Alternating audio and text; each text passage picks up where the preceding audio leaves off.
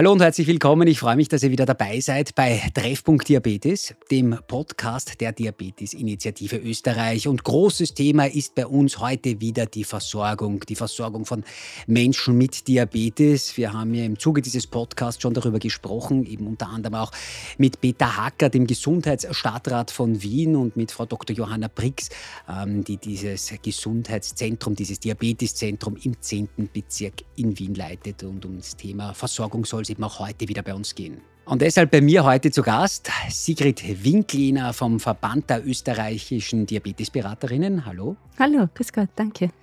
Und bei mir ist auch Wolfgang Pannhölzel von der Arbeiterkammer Wien, der eine sehr interessante Studie mitgebracht hat. Hallo und herzlich willkommen. Hm, hallo. Freut mich, dass Sie beide da sind.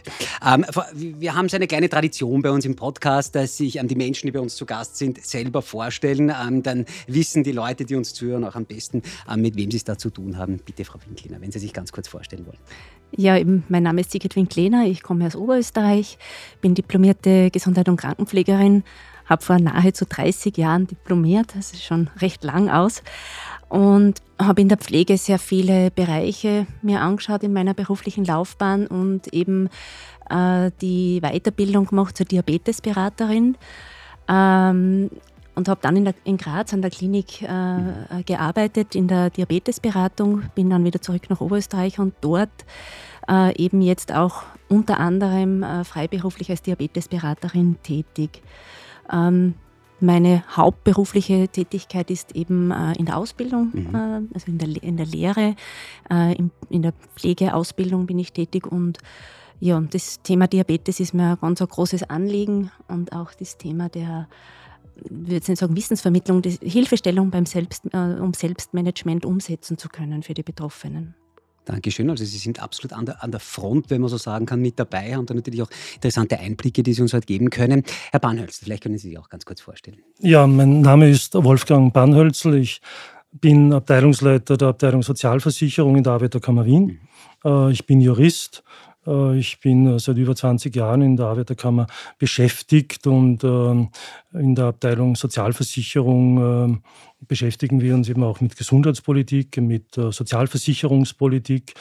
Ähm, wir sind sehr im Service, in der Beratung engagiert, auch in der Gerichtsvertretung engagiert und eben in diesem Zusammenhang mit den vielfältigen Problemen äh, der Menschen im Zusammenhang mit der Krankenversicherung und auch mit Versorgungsfragen konfrontiert.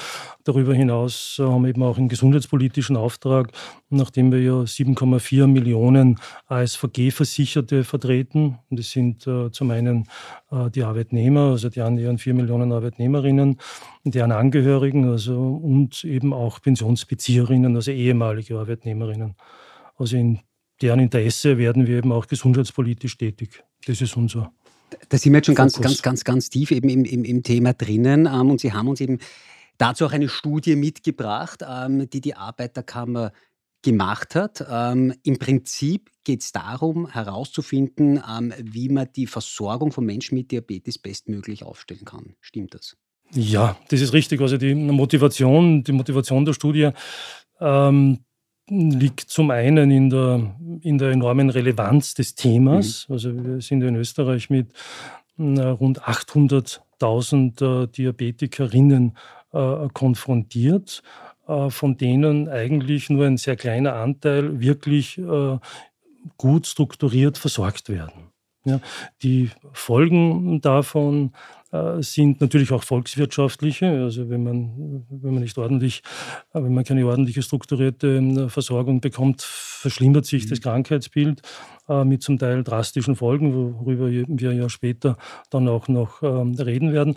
Ähm, und unser Ziel mit der Studie war es aufzuzeigen, was braucht man denn, um eine wirklich gute, flächendeckende Diabetesversorgung zu ermöglichen. Maßstab für dieses Ziel war zum einen auch ein Rechnungshofbericht, mhm.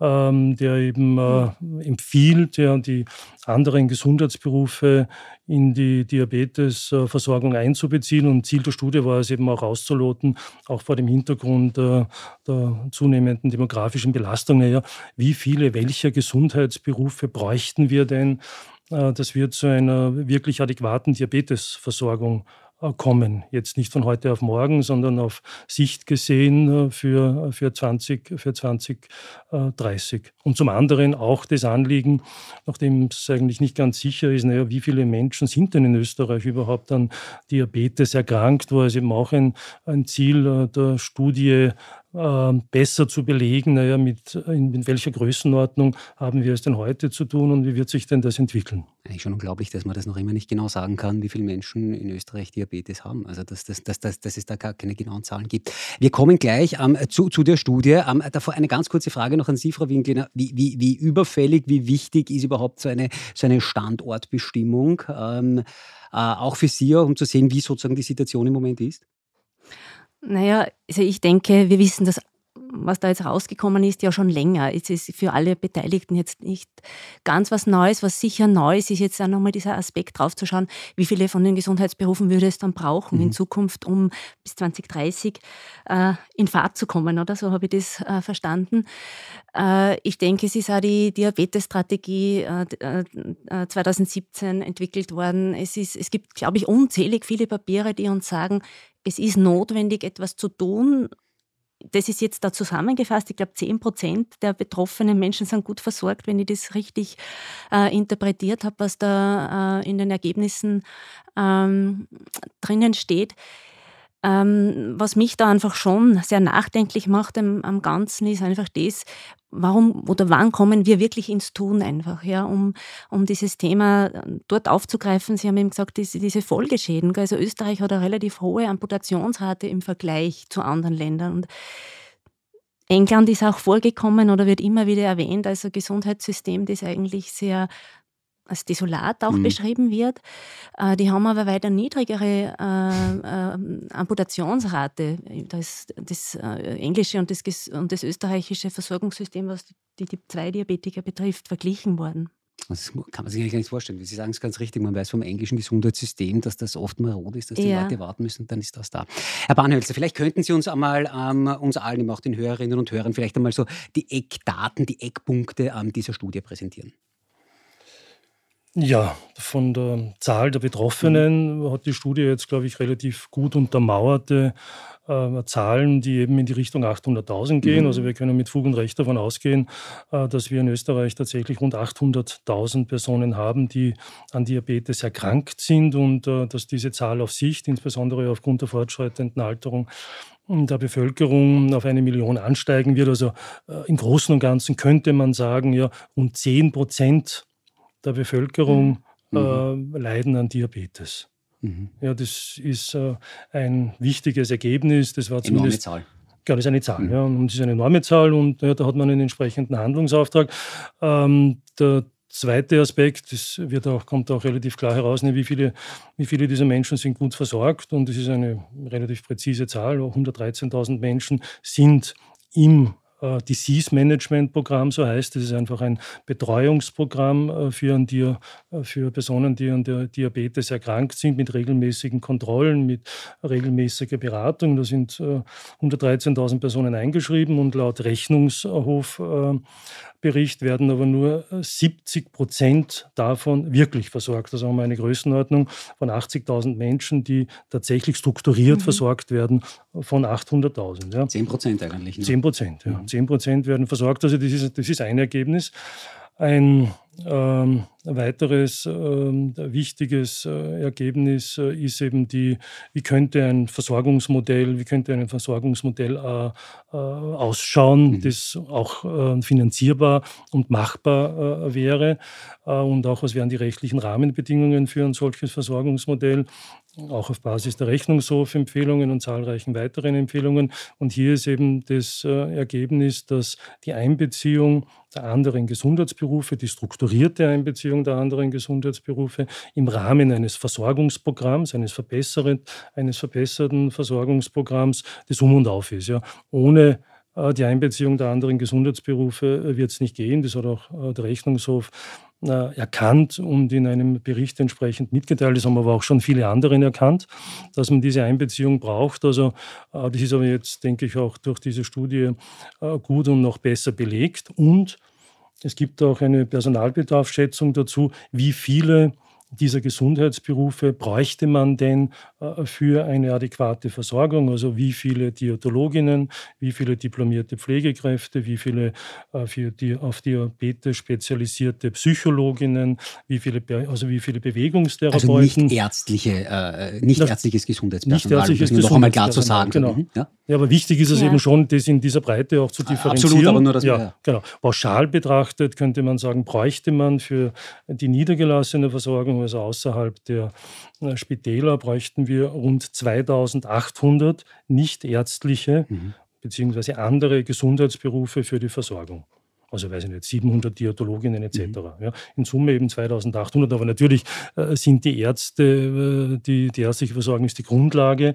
Der Versorgungsplan äh, soll natürlich auch von den, äh, von den Ärzten erstellt werden. Natürlich sind die Ärzte die auch äh, äh, entscheidend für die Versorgung, aber die anderen Gesundheitsberufe, die Einbeziehung dieser ist eben schon das, die Conditio sine qua non für eine wirklich gute Versorgung in Österreich. Okay, das sind jetzt die, die, die Zahlen, die Sie da sozusagen herausbekommen haben ähm, bei, bei, bei, dieser Studie. Vielleicht nur ganz kurz nochmal, äh, dass das auch wir nochmal nachvollziehen können. Wie, wie, sind Sie darauf gekommen? Eben durch, durch Zahlen vom Rechnungshof, äh, durch die Sozialversicherungen oder wie wurde das ermittelt, dass man sich das nur kurz vorstellen kann? Hm, die, äh, wir haben ja die Studie nicht selber gemacht. Mhm. Wir haben ja die Studie bei der Gesundheit Österreich GmbH in Auftrag gegeben. Ähm, die Gesundheit Österreich GmbH hat eben dann, das war ja Teil der Studie, die Studie hat ja eine, äh, eine, eine Genese über einen Zeitraum von zwei Jahren. Die Gesundheit Österreich GmbH hat eben durch äh, Befragungen, durch Erhebungen, durch verschiedene Expertisen äh, festgestellt, naja, was braucht man denn, welche welche Behandlungen konkret bezogen auf Gesundheitsberufe braucht man denn für eine gute Versorgung? Also welchen Beitrag können Ärzte leisten? Welchen Beitrag können Fachärzte leisten? Also man braucht ja auch eine, äh, eine entsprechende augenärztliche Versorgung, man braucht eine internistische Versorgung, man braucht eine nephrologische, also eine nierenärztliche Versorgung. Also das wurde alles ziemlich genau erhoben. Also was braucht man denn für eine gute, aber natürlich auch welche Beratungsleistungen der Pflegeberufe, welche, äh, welche Leistungen braucht man dafür, diätologisch, psychologisch, ähm, bewegungstherapeutisch, also was ist im Gesamtbild eine gute Versorgung und welche Rolle äh, übernehmen hier äh, die einzelnen äh, Gesundheitsberufe. Da gibt es eine deskriptive Beschreibung dazu.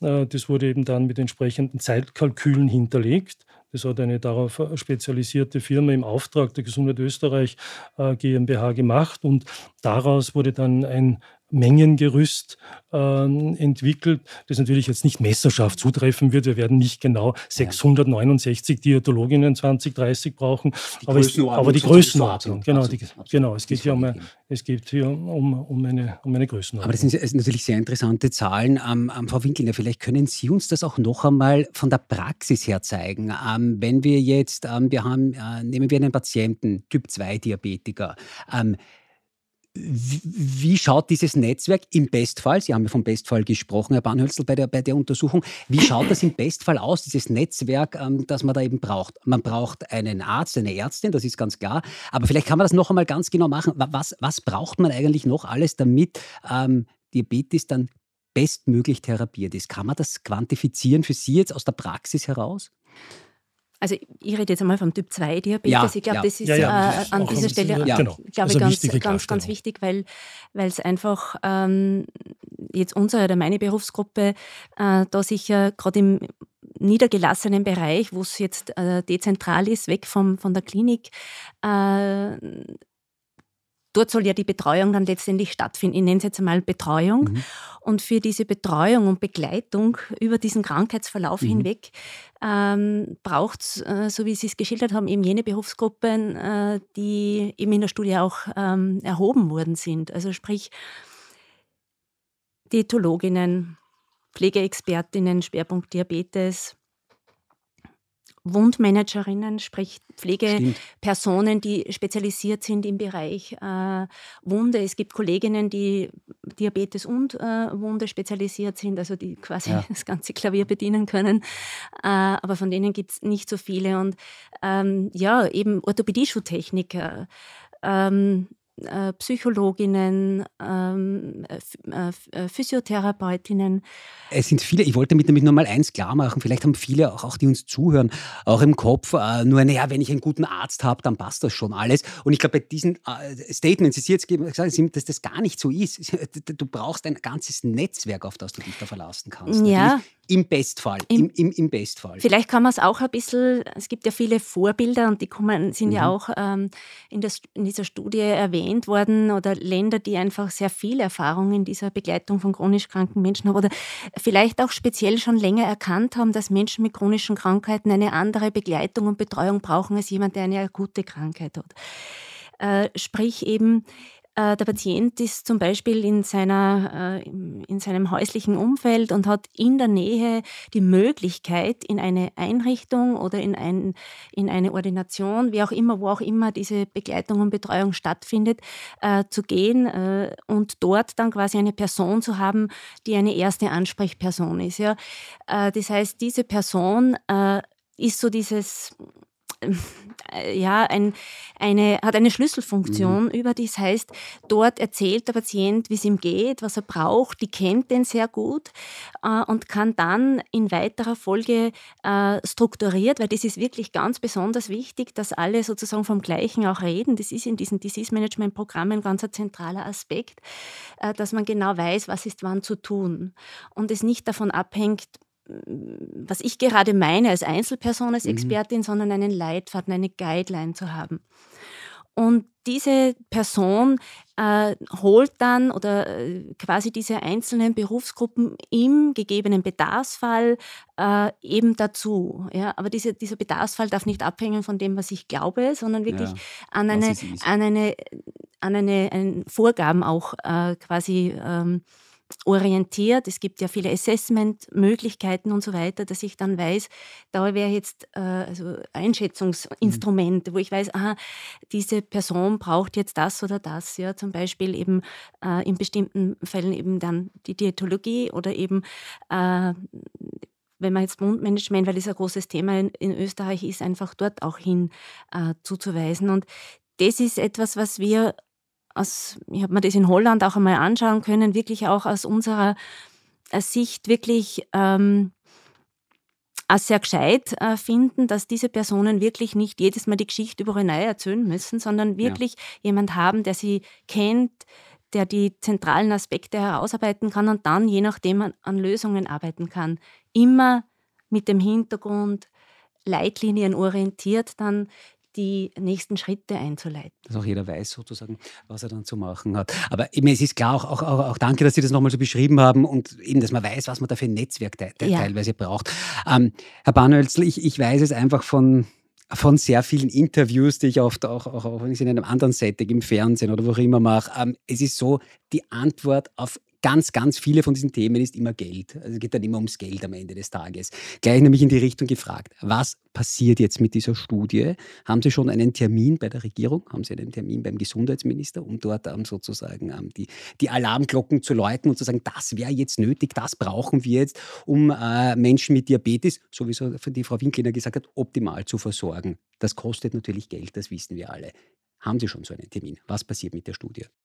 Ja, also wir sind jetzt einmal froh, dass wir mit der Studie fertig geworden sind, dass die GÖG mit der Studie fertig ist äh, und dass es auch eben äh, gute und brauchbare Ergebnisse gibt.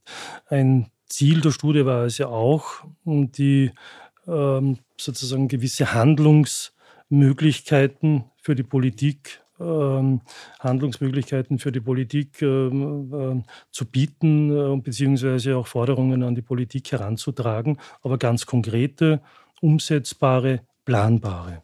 Wenn jetzt äh, das Ergebnis der Studie ist okay, wir brauchen für eine adäquate Diabetesversorgung im niedergelassenen Bereich weiß ich nicht, 700 Diätologinnen, 900 Pflegekräfte im niedergelassenen Bereich. Ja. Da muss man die Rahmenbedingungen äh, für die Tätigkeit äh, dieser Berufe schaffen. Zum einen brauche ich natürlich äh, äh die Personen, die dann auch diese Berufe ausüben wollen. Also wir haben jetzt dann auch ein Pflege Pflegemangel, Pflegepersonenmangel. Ja. Das heißt, ja, ich muss den Beruf attraktiver machen, man muss sich Ausbildungen überlegen, ja, äh, dass, eben, dass man auch diese Zahl an Personen gewinnt, äh, sich für diesen, für diesen Beruf zu interessieren. Das ist, ähm, das ist ähm, das ist das eine. Und zum anderen braucht man auch die rechtlichen Möglichkeiten und die organisatorischen Möglichkeiten, dass die Berufe im niedergelassenen Bereich, dass sie tätig werden können.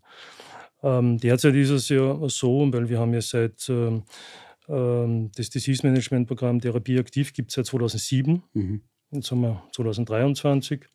Hm, die Differenz sind 16 Jahre. Äh, und ähm, wir haben uns ja auch in der Studie die Frage gestellt, oder die wurde gestellt, ne, wieso äh, funktioniert denn dieses Programm nicht besser? Wieso mhm. sind denn äh, nicht mehr äh, an Diabetes erkrankte Menschen im Programm drinnen? Ja? Und das hat eben organisatorische Rahmenbedingungen, weil eben die Tätigkeit der nichtärztlichen Gesundheitsberufe äh, für die, für die Kassen im Rahmen der, der, der Krankenversicherungsversorgung nicht abbrechenbar sind.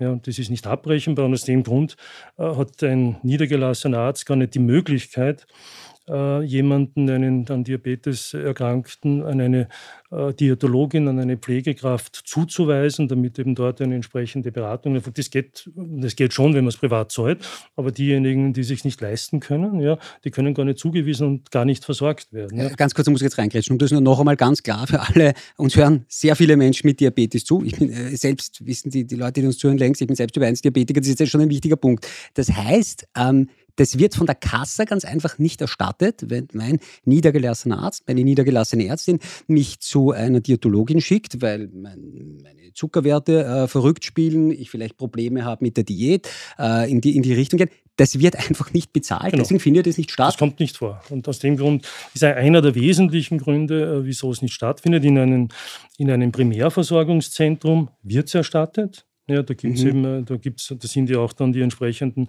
äh, Berufe tätig. Äh, da gibt es eine interdisziplinäre Versorgung. Das, das ist, ist sehr unter gut. einem Dach meistens, muss man Genau, das ist unter einem Dach und da gibt es halt sehr wenige. Ja. Äh, und der Versorgungsgrad insgesamt ist äh, 5 Prozent. Also Primärversorgungszentren haben einen Versorgungsgrad bezogen auf die Bevölkerung von 5 Prozent. Das ist super und gut, dass es das gibt. Aber vor allem im urbanen Bereich genau, natürlich. Ja, das, ist, das genau. ist natürlich das, das, nächste Problem. Und es hilft diesen 5 Prozent großartig, ja. die werden gut versorgt, aber äh, wir machen uns auch Sorgen um die anderen 95 Prozent. Prozent. Ja. Äh, und da müssen wir eben in die Gänge kommen, dass wir hier die Möglichkeiten ähm, entwickeln für eine breite Versorgung. Und da muss man eben auch den Ärzten die Möglichkeit äh, geben, abgesehen ihrer ärztlichen Versorgung, die sie erbringen können und ihren Behandlungspfad, den sie ja festlegen können und wollen, dass sie die anderen Berufe einbeziehen.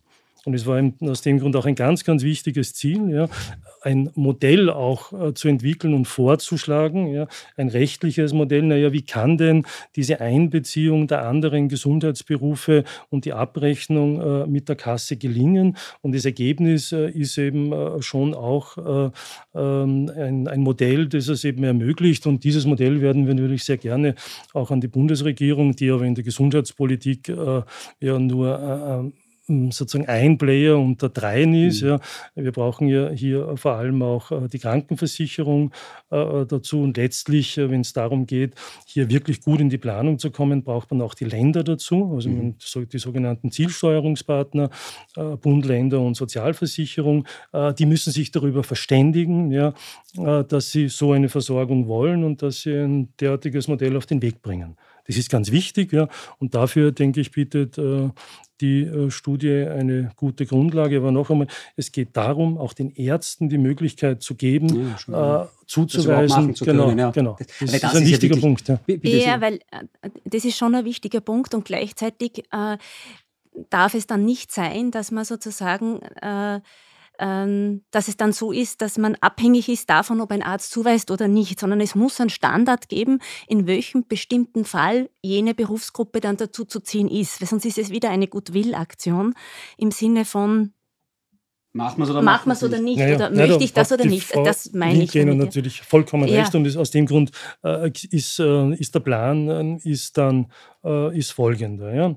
Äh, wir haben also Therapie aktiv, äh, so wie wir es jetzt haben, das Versorgungsprogramm seit 2007, was nicht funktioniert. Mhm. Zum einen, weil es die Versorgungsmöglichkeiten mhm. nicht gibt, zum anderen, weil es auch für die Ärzte keinen Versorgungsauftrag gibt. Ja. Also ein Arzt entscheidet selber, ob er da teilnimmt oder nicht, ob er Patienten aufnimmt oder nicht. Und äh, wenn der Organisationsaufwand zu groß ist oder was auch immer, ja, dann macht das halt nicht.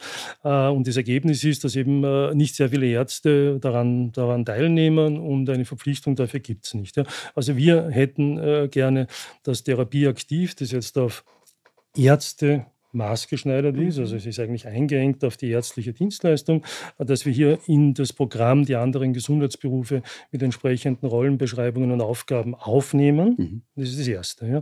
Therapieaktiv 2.0. Das Zweite ist, ja, äh, dass es einen Versorgungsauftrag gibt äh, für niedergelassene äh, Ärzte an Diabetes erkrankte Menschen. Man kann sie nicht zwingen, dass am Programm teilnehmen, aber man kann sozusagen vorsehen, dass es eine Verpflichtung gibt, einen Versorgungsauftrag, dass man den Menschen Menschen das Angebot macht, dass sie ins Versorgungsprogramm äh, aufgenommen werden. Das heißt, man braucht einen Versorgungsauftrag, dann kann es natürlich äh, nicht mehr in irgendeiner Form willkürlich sein. Ja, dann kann eben jeder Patient, der immer zuallererst zu einem Arzt gehen muss, um feststellen, feststellen zu lassen, bin ich Diabetiker, in welchem Ausmaß bin ich erkrankt, was ist denn meine Therapie, äh, auf welcher Versorgungsebene soll ich von wem versorgt werden. Das kann und muss natürlich immer ein Arzt abklären. Mhm. Ja.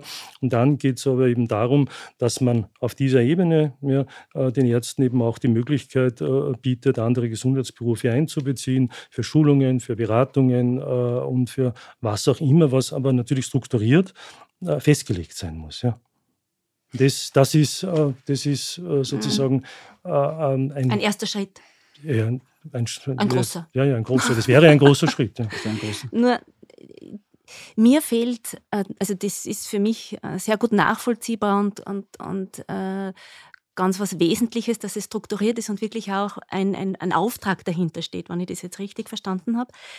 Ähm, was da klar ist, ist nochmal, da komme ich nochmal zurück zu diesem Thema, chronisch kranke Menschen brauchen jemanden, der sie, der zentral ansprechbar ist, um ein Stück weit auch in diesen äh, einzelnen, zu diesen einzelnen äh, zusätzlichen Bedarfen oder, oder Berufsgruppen ähm, zugewiesen zu werden oder dort weiterzukommen mit einer bestimmten Fragestellung. Ja?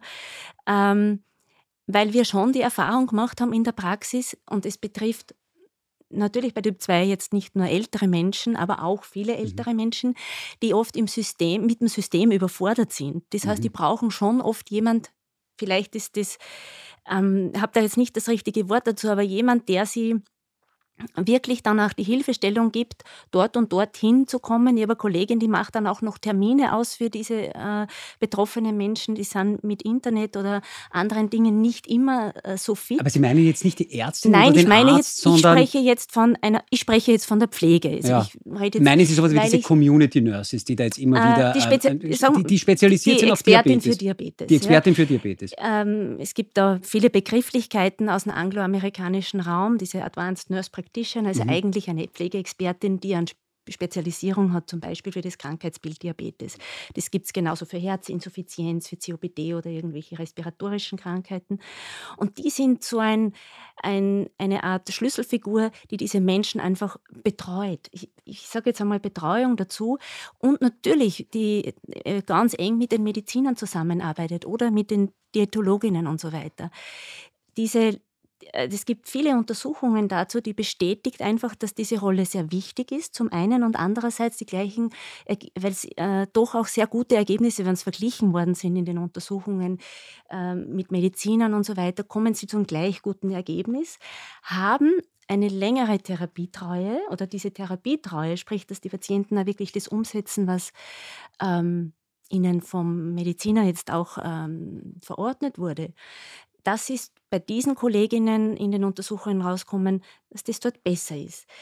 Ganz einfach. Wir, aus der Pflege heraus, ich kann da jetzt nur für meine mhm. Berufsgruppe mhm. sprechen, wir haben eine, eine andere Ausbildung natürlich und auch Pflege hat einen anderen Auftrag letztendlich und da sind sehr viele ähm, Themen drinnen, was mit Education oder dieses, dieses Selbstmanagement befähigen quasi, dieses Empowerment, dieser ganz wesentlicher Part von dem, was, wie wir arbeiten. Die persönliche Ebene natürlich. Die persönliche Ebene, es gibt viele Fachbegriffe dazu. Ja. Das ist jetzt, denke ich, da an dieser Stelle auch gar nicht wichtig.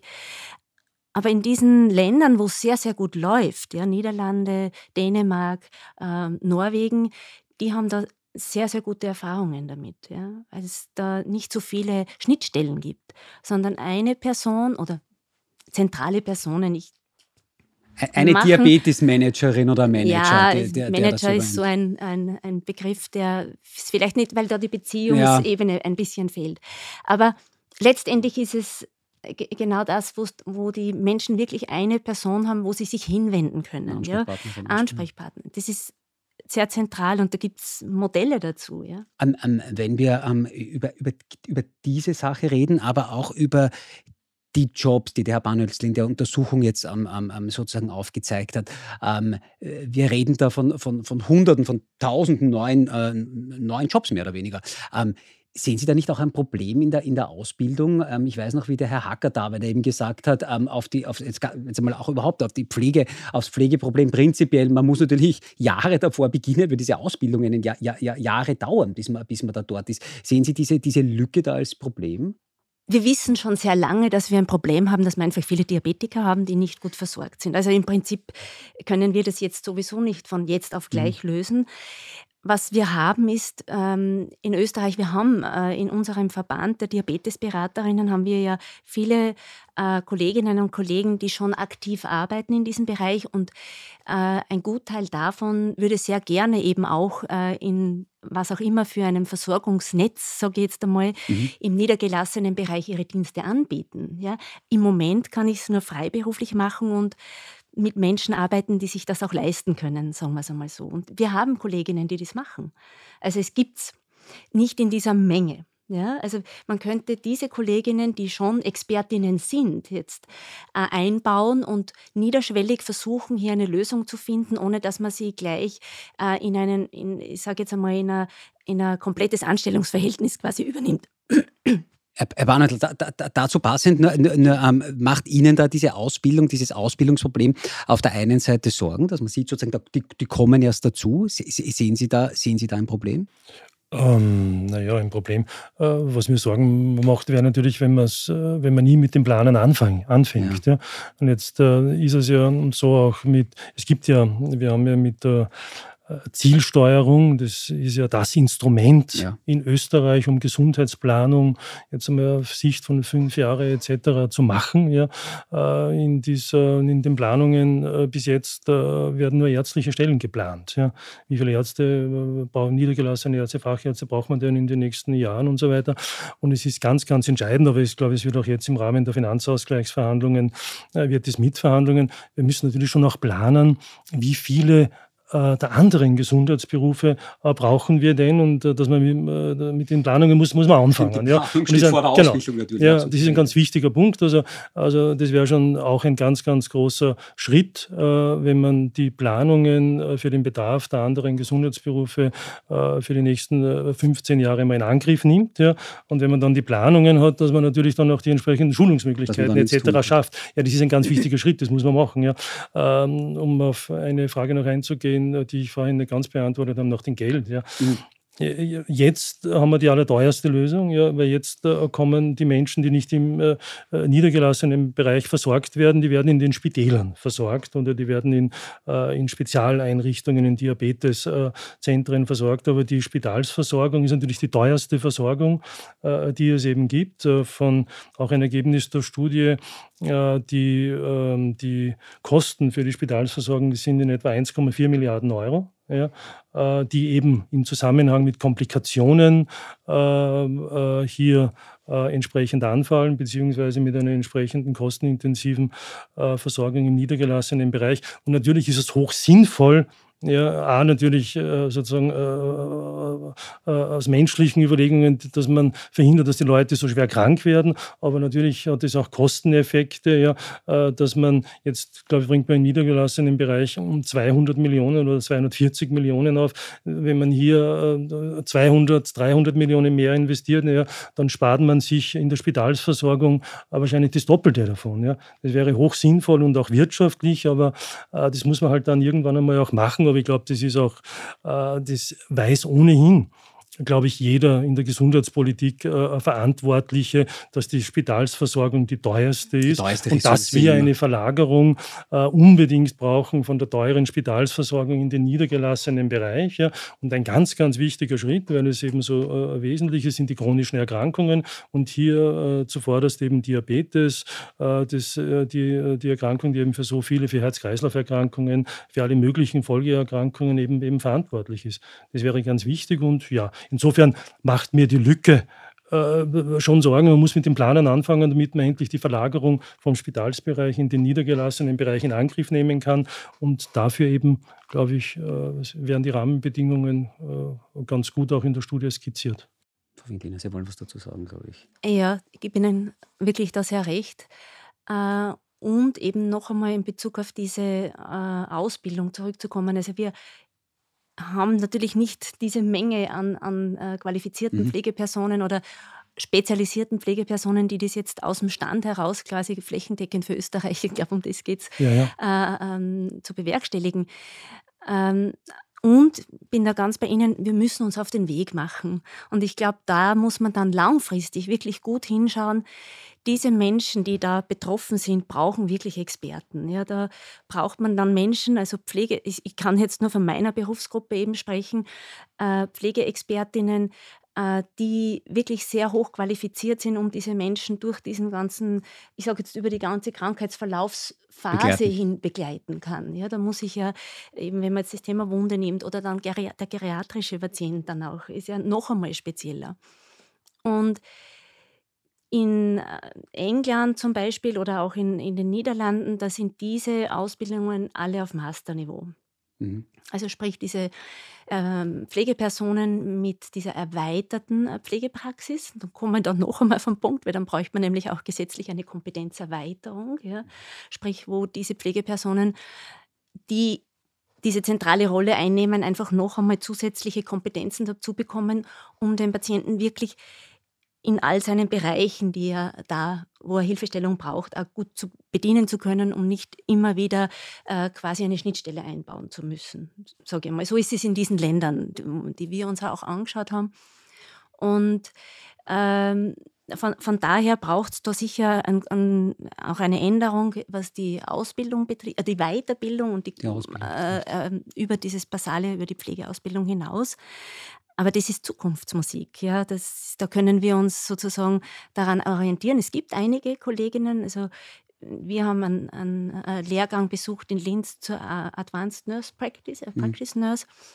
Ähm, und es gibt welche auch auf, auf Masterniveau, aber wir sind da einfach noch nicht so weit, äh, um das alles so in dieser breiten Form umsetzen oh, zu können. Um, um, genau zu dem Thema noch eine Frage ähm, auch an Herr Bahnhölzl an Sie zu stellen. Ähm, Frau Winkliner, Sie haben das vorhin gesagt, Leute, die sich leisten können, ähm, nehmen dann ganz einfach das Geld, Patient, Patientin in die Hand und geht eben dann zu einer Kollegin, zu einem Kollegen, der eben genau so eine Ausbildung hat, Frau Winkliner, wie Sie es gerade gesagt haben. Ähm, Herr Barnholz, das, was mir da natürlich sofort in den Kopf schießt als Wort, ist Zweiklassenmedizin. Ist das ähm, beim Thema Diabetes, äh, sehen Sie das als Problem da? Leute, die sich leisten können, gehen dann zum, zur gut ausgebildeten Diätologin, die sich nicht leisten können, wo der Arzt eben nicht ähm, äh, sozusagen die hinschicken kann, weil es nicht äh, bezahlt wird. Die können es ganz einfach nicht? Ja, grundlegend. Das ist ein, natürlich ein grundlegendes Problem, äh, das auch natürlich für sehr, sehr viele Menschen äh, bei Diabetes zutage tritt. Also, aber natürlich auch beim Thema Wahlärzte zum Beispiel ist es ja ähnlich. Ja. Äh, wenn ich es mir leisten kann und ich äh, gehe zu einem kann zu einem, zu einem, zu einem Wahlarzt gehen, ja, dann habe ich halt weniger Wartezeiten und äh, komme eben dann äh, zu einer äh, entsprechend äh, guten ärztlichen Betreuung. Äh, wenn ich es mir nicht leisten kann, dann habe ich lange Wartezeiten bei Fachärzten, ganz besonders in Wien, ins, äh, insbesondere bei Dermatologen, bei Augenärzten, bei Gynäkologinnen äh, ist es auch bei allgemeinen Medizinern. Äh, also muss ich die langen Wartezeiten in Kauf nehmen und dann noch, äh, dass der Arzt, zu dem ich gehe, weil er so viele Patienten hat, auch sich nicht äh, so viel, mir nicht so viel Zeit widmen kann. Also dann bin ich auch noch relativ, relativ kurz versorgt. Das ist Zweiklassenmedizin. Klar haben wir zwei, Zweiklassenmedizin, aber grundsätzlich äh, und bei äh, äh, Diabetes ja auch, klar. Aber das ist ein grundsätzliches äh, Phänomen. Ja. Aber bei einer chronischen Krankheit wie Diabetes natürlich dann vielleicht noch einmal um, um, um, um den Ticken heftiger. Ja, ähm. ist, es von der, ist es von der Auswirkung natürlich dann, wenn die Folge dann ist, ja, äh, wenn die Folge dann ist, äh, ich äh, sozusagen äh, habe Spätschäden. Hab Spätschäden Deswegen ist Österreich eben auch ein ja. Land, offensichtlich haben jetzt, jetzt herausgearbeitet. Genau, und jetzt dann vielleicht noch einmal auf die, auch äh, darauf hinzuweisen, worüber ich mir oder man sich Sorgen machen kann. Mhm. wenn wir, wir haben jetzt dieses Problem schon so. Und jetzt ist die demografische Herausforderung ist so, ähm, dass wir, wir haben derzeit 1,7 Millionen 65-Plusjährige. Und diese Zahl wird bis 2050 äh, auf 2,7 Millionen anwachsen. Also um eine Million ältere Personen mehr. Und wir wissen eben aus, äh, aus Statistiken, dass 50 Prozent der Spitalsleistungen werden von Älteren in Anspruch genommen und auch 50 Prozent der niedergelassenen Versorgung. Also jetzt haben wir jetzt haben wir Versorgungsdefizite. Weniger natürlich bei Akutbehandlungen im Spital, aber bei der Betreuung von chronischen Erkrankungen, bei, bei, bei Prävention. Äh, und äh, die Zahl der Älteren wird um eine Million zunehmen ja, um eine Million. Das ist eine, äh, sozusagen eine Zusatz, äh, ein Zusatzversorgungsauftrag. Ja. Äh, und davon sozusagen eben, die müssen, ist es eben jetzt schon so, dass die Versorgung überwiegend eben zu 50 Prozent sowohl von der Sozialversicherung wie auch von den Spitälern Ältere betrifft. Und es ist auch, glaube ich, ein Auftrag, äh, äh, den die Länder jetzt schon in den Finanzausgleichsverhandlungen und der Bund und die Sozialversicherung formulieren. Aber die Reaktion kann halt dann nicht sein, äh, dass man sich wieder im Klein-Klein äh, äh in irgendeiner Form äh, zerkriegt, sondern dass man eben tatsächlich die erforderlichen Ressourcen zur Verfügung stellt, dass man Zweiklassenmedizin verhindert und dass man eben dieser demografischen Herausforderung verantwortungsvoll begegnet. Und da werden wir sehen, was bei den Finanzausgleichsverhandlungen Verhandlungen herauskommt. Ähm, äh, ja, schauen wir mal, was man jetzt so hört. Ganz, ganz, ganz kurz nur. Ähm, Sie sagen es ist jetzt eine ganz wichtige Phase, um auch nur einmal für alle, die uns zuhören und vielleicht nicht alles, äh, alles genau wissen oder jedes Vokabel genau wissen. Die Finanzausgleichsverhandlungen sind im Prinzip die Aufteilung des Steuertopfes zwischen Bund, Ländern und Gemeinden. Und da wird im Prinzip das Budget für die nächsten Jahre festgezogen. Herr Bahnhölzl, ich verstehe Sie, glaube ich, richtig. Deswegen ist diese Phase jetzt gerade wichtig, weil wenn man das jetzt nicht macht, Sie haben vorhin die Planung angesprochen, dann ist wieder für mehrere Jahre, fünf Jahre dann die Türe zu. Dann sind fünf Jahre verloren. Dann sind fünf Jahre verloren. Dann sind fünf Jahre verloren vor dem Hintergrund der, der, dieser Riesenherausforderung, die, immer die größer der Demo Genau. Immer mehr das wären fünf verlorene Jahre und aus dem Grund wäre es wirklich ganz, ganz wichtig, wenn man sich jetzt zu einem großen Schritt, zu einer großen Reform durchringt und dass vor allem der Finanzminister eben auch bereit ist, die erforderlichen Mittel der Sozialversicherung, aber natürlich auch den Ländern äh, entsprechend zur Verfügung zu stellen, um dieser Herausforderung zu begegnen. Weil sonst kann man nicht, kann man nicht handeln. Äh, äh, Frau, Frau, Frau Winkler, ganz äh, kurz noch ähm, zu, Sie haben schon Best-Case-Beispiele äh, mhm. kurz genannt mit anderen Ländern, mit den Niederlanden zum Beispiel, mit Dänemark zum Beispiel. Schauen wir nach Österreich. Ähm, ich habe schon gesagt, wir hatten hier äh, im Zuge des Podcasts ähm, äh, schon die Möglichkeit, eben ähm, mit Frau Dr. Brix zu sprechen, die dieses Diabeteszentrum in Wien, das ist in Wien im 10. Bezirk, die das dort sozusagen leitet. Ist sowas auch in Ihren Augen, wäre sowas genauso ein Best-Practice-Beispiel auch für Sie, dass man sozusagen alles unter einem Dach hat, spezialisiertes Fachpersonal hat? Wäre wär das was, wo Sie die Zukunft sehen? Ich glaube, es gibt keine Einheitslösung. Das kann man sagen. Es ist sicher ein gutes Beispiel. Soweit ich das verstanden habe, ist es dort halt so, dass Menschen, die schon ein Problem haben, zugewiesen werden. Also sprich, was ist mit diesen Menschen, die die wir sozusagen äh, begleiten wollen, dass mhm. sie kein Problem bekommen, ja? dass die Füße regelmäßig angeschaut werden, bevor sie ein Problem haben. So, äh, dieses Zentrum ist ein Spezialzentrum, wo ganz viele Spezialisten vor Ort sind, oder? Und da zusammenhelfen und sehr, sehr viele Menschen oder acht Ja, ja, also, also aber es ist schon auch so dass, dass, man sozusagen begleitet wird. Das muss ja, man schon genau. dazu sagen. Also es ist nicht nur, wenn man die Probleme hat, sondern eben schon ja, auch, dass Also Schulung, Edukation schon, und so weiter, ja, ja, das Schulung spielt ist eine, eine, eine große Rolle. Sind genau, also ja, genau, ich glaube, genau. das Zentrum ist eine tolle Sache. Ja. Äh, natürlich vor allem, weil, weil hier diese integrative Versorgung mit anderen Gesundheitsberufen ja stattfindet. Da gibt es ja nicht nur Ärzte, aber das Zentrum ist im 10. Bezirk. Das ist für Wien gut, das ist für den 10. Bezirk Genau. gut, wenn es diese Versorgung gibt. Da gibt es auch eine große Betroffenheit, ein ganz, ganz wichtiger Schritt. Äh, aber man bräuchte wahrscheinlich in Wien mehrere äh, Zentren. Da ist man auch auf einem guten Weg dazu. Aber wir können wahrscheinlich nicht in ganz Österreich, in ländlichen Gebieten, können wir nicht überall Zentren hinbauen. Ja? Das wollte ich nämlich raus. Das wäre mein Äh, nächster, ich- nächster weil- Punkt gewesen, danke. Ja, weil, weil, ähm, ähm, Also- es ist nicht im urbanen Bereich. Nein. Ist ja das sind ja auch das, was Sie gesagt haben, Bahnhofsdiätologinnen etc. Das ist ja wahnsinnig schwer umzusetzen. Ja, genau. Das heißt, es ist, der Vorschlag ist ja auch von äh, Netzwerken, oder? Äh, Ja. Soweit ich das verstanden habe. Das heißt, nicht ein Zentrum jetzt im, im ländlichen Mhm. Raum, äh, nicht jetzt ein fixes Zentrum, wo diese einzelnen Berufsgruppen zusammenarbeiten, sondern äh, dass, diese, diese, dass sie Netzwerke bilden Genau. und sich dann austauschen Genau. und dort Das diese Bild, Menschen. das wir äh, haben, ist das, genau. ist das Team um Ja. den Patienten Ja. herum. Und dieses Team muss aber organisiert sein. Ja. Mhm. Es muss ein organisiertes Team sein, das eben nicht unter einem Dach ist. Das geht nicht äh, überall, aber die Gesundheitsberufe, die hier tätig werden, müssen organisiert im Sinne des Patienten tätig werden. Das muss man verrechnen können. Äh, Und natürlich wird hier der Arzt äh, in der Organisation, in der medizinischen Organisation eine federführende Rolle spielen müssen. Aber wir brauchen ein organisiertes Team. Ja, das ist ein ganz wichtiger Punkt. Vielleicht noch zu den äh, Pflegeberufen. Ähm, das heißt immer, na gut, wie stellt sich das vor? Und die Pflegeberufe in den Spitälern äh, fehlen, die, fehlen die Pflegeberufe und sollen auch in den, den niedergelassenen Bereich sollen jetzt äh, mehr kommen etc. Aber äh, wir sehen das eigentlich als Plus.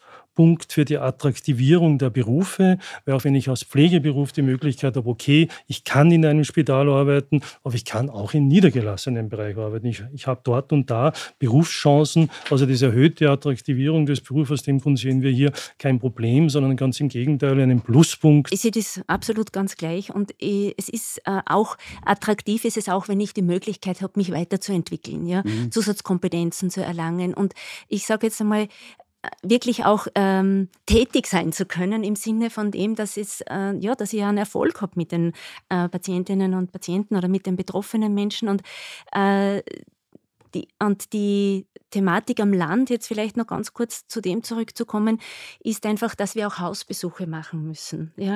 Also es ist jetzt nicht immer, und da ist dieses Netzwerk von äh, Berufsgruppen einfach total hilfreich, weil dann kann ich ja wirklich äh, dieses Setting vor Ort auch nützen und bin nicht an einen einzelnen Ort gebunden. Ja? Und manche Menschen haben einfach nicht die Möglichkeit, wie es bei uns am Land ist, äh, in ein Zentrum zu kommen. Und äh, gleichzeitig ist es auch möglich, jetzt äh, von, von, von meiner Seite her auch dieses Umfeld anzuschauen, zu schauen, wie, die, wie leben die, wie, wie organisieren sich diese Menschen ihren Alltag und wie, wie, wie managen sie ihre besonders wichtig. Ja, in dem Fall ja. auf jeden Fall nicht auch. für jeden, ja, Mhm. überhaupt nicht. Aber diese, ich denke auch, dass ein zentraler Aspekt ist diese individuelle Begleitung. Ja. Strukturen, Rahmen vorgeben, ähm, äh, äh, Abläufe vorgeben, das ist, denke ich, ganz wichtig. Aber dann muss ich individuell mit den Menschen arbeiten, mit den Betroffenen arbeiten.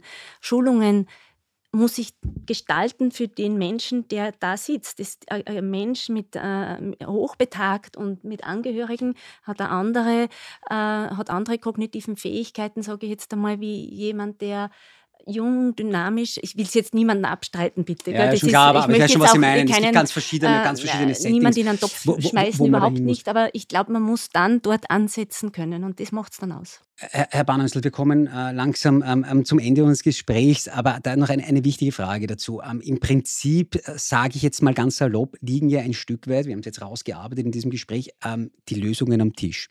Haben Sie Feedback oder was für Feedback erwarten Sie sich auf die Studie? Ich versuche es vielleicht so nochmal. Was erwarten Sie sich sozusagen als Feedback davon? Beziehungsweise, wo glauben Sie, liegen die Probleme, dass es ganz einfach nicht umgesetzt wird. Weil äh, ich, ich bin ganz sicher, ähm, jeder, jede, die uns zuhört, wird sagen, ja bitte um Gottes Willen, das muss ja gemacht werden. Es kann nicht sein, dass ein Arzt ähm, eine Ärztin einen Menschen mit Diabetes nicht weiterleiten kann, weil das nicht bezahlt wird. Also im Prinzip werden, werden ja alle sagen, ja das muss man machen. Warum glauben Sie, wird oder warum glauben Sie, kann es Probleme geben bei der Umsetzung?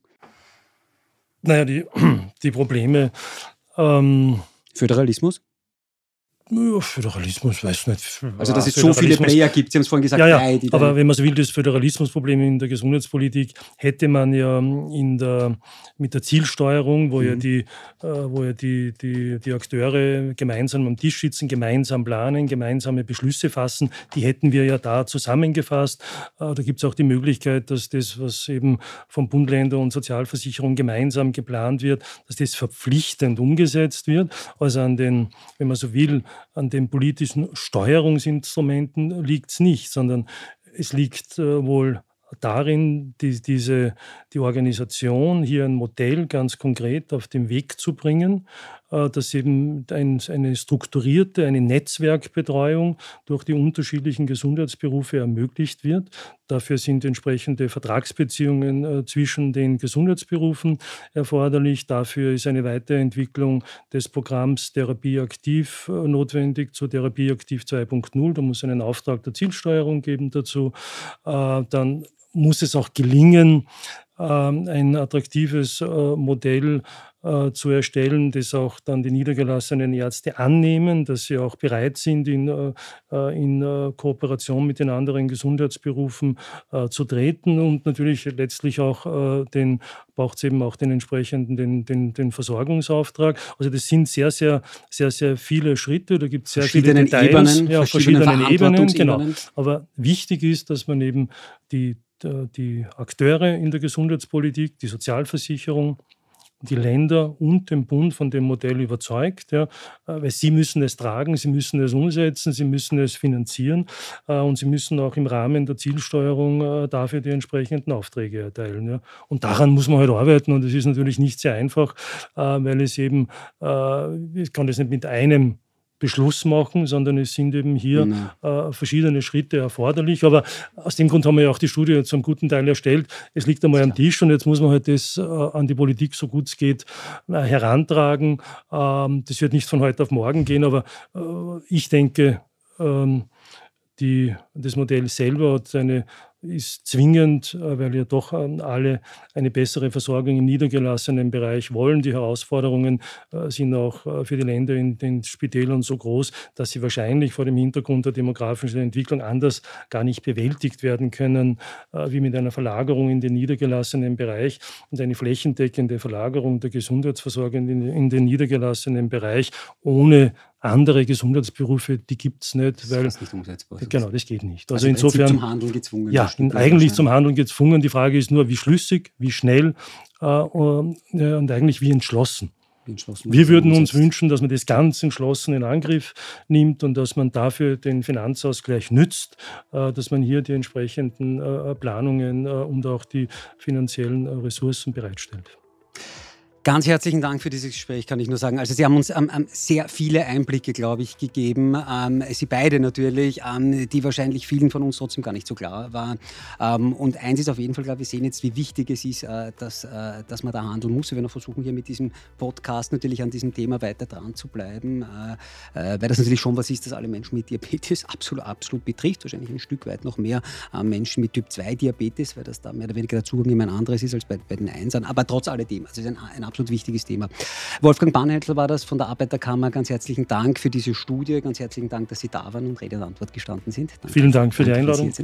Und Sirit Winkliner, ganz herzlichen Dank, dass auch Sie da waren ähm, vom Verband der österreichischen Diabetesberaterinnen. Danke, dass Sie da waren. Sehr gerne, danke. Danke fürs Dasein, danke für diese spannenden Einblicke in Sachen Diabetesversorgung in Österreich. Und wir wollen mit unserem Podcast, wir wollen mit Treffpunkt Diabetes natürlich an diesem Thema weiter dranbleiben. Deswegen liked uns, abonniert uns, empfehlt uns äh, weiter. Das hilft diesem Projekt natürlich unglaublich. Je mehr Leute uns zuhören, desto besser ist das da natürlich. Ganz herzlichen Dank fürs Dabeisein heute. Bis bald und auf Wiederschauen.